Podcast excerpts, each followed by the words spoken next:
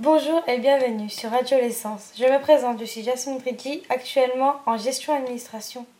Je souhaiterais vous poser quelques questions sur votre vie ainsi que sur votre profession.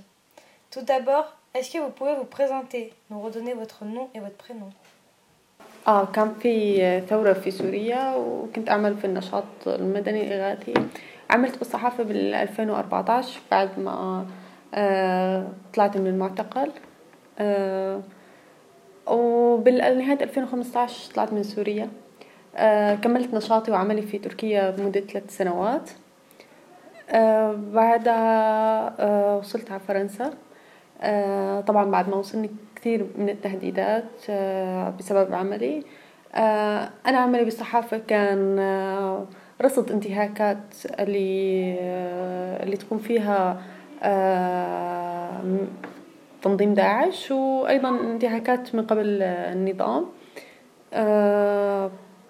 فبسبب وضعي وصلت بسبب التهديدات اللي أنا وصلتني وصلت على فرنسا Elle s'appelle Rokaya Al-Abadi, une journaliste syrienne.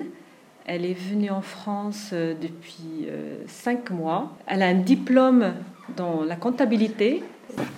Elle est journaliste, elle, a, elle est journaliste par expérience. Elle n'a pas suivi des, des, des, études de journalisme et elle s'intéressait beaucoup à la cause de la femme. À quoi ressemble votre vie de, depuis l'arrivée en France في البداية كانت صعبة أنا مقيمة صار لي خمس شهور بفرنسا ثلاثة شهور اللي وصلت فيها على فرنسا كانت جدا صعبة كنت متنقلة بالعيش يعني إنه كل فترة إنه أنا بدي أعيش عند حدا من أصدقائي لحتى أمن سكن الحياة صعبة بفرنسا ولكن هي البداية دائما تكون صعبة.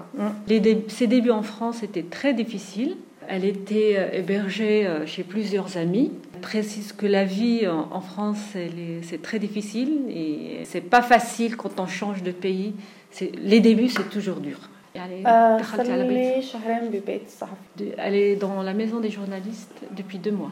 Et est-ce que vous faites toujours le même métier Vous faites toujours la même journaliste ou vous avez changé لا أنا أعمل لحد هذا اليوم بالصحافة و...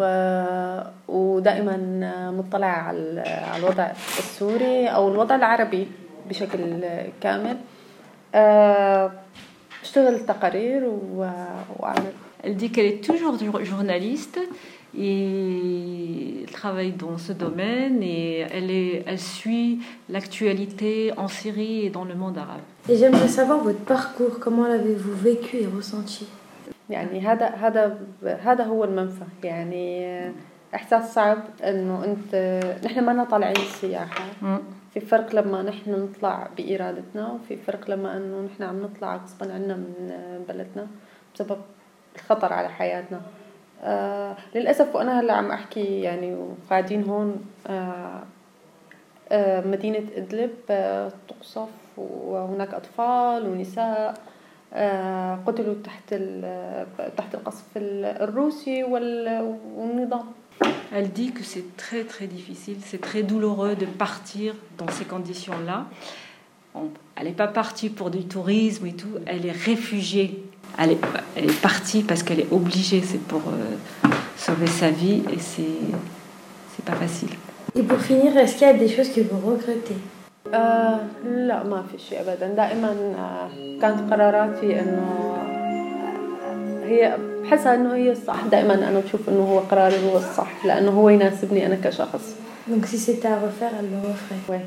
D'accord. Je vous remercie d'avoir répondu à mes questions et de m'avoir accordé de votre temps. Je vous souhaite une très bonne continuation et bienvenue parmi nous. Merci, merci, merci. merci.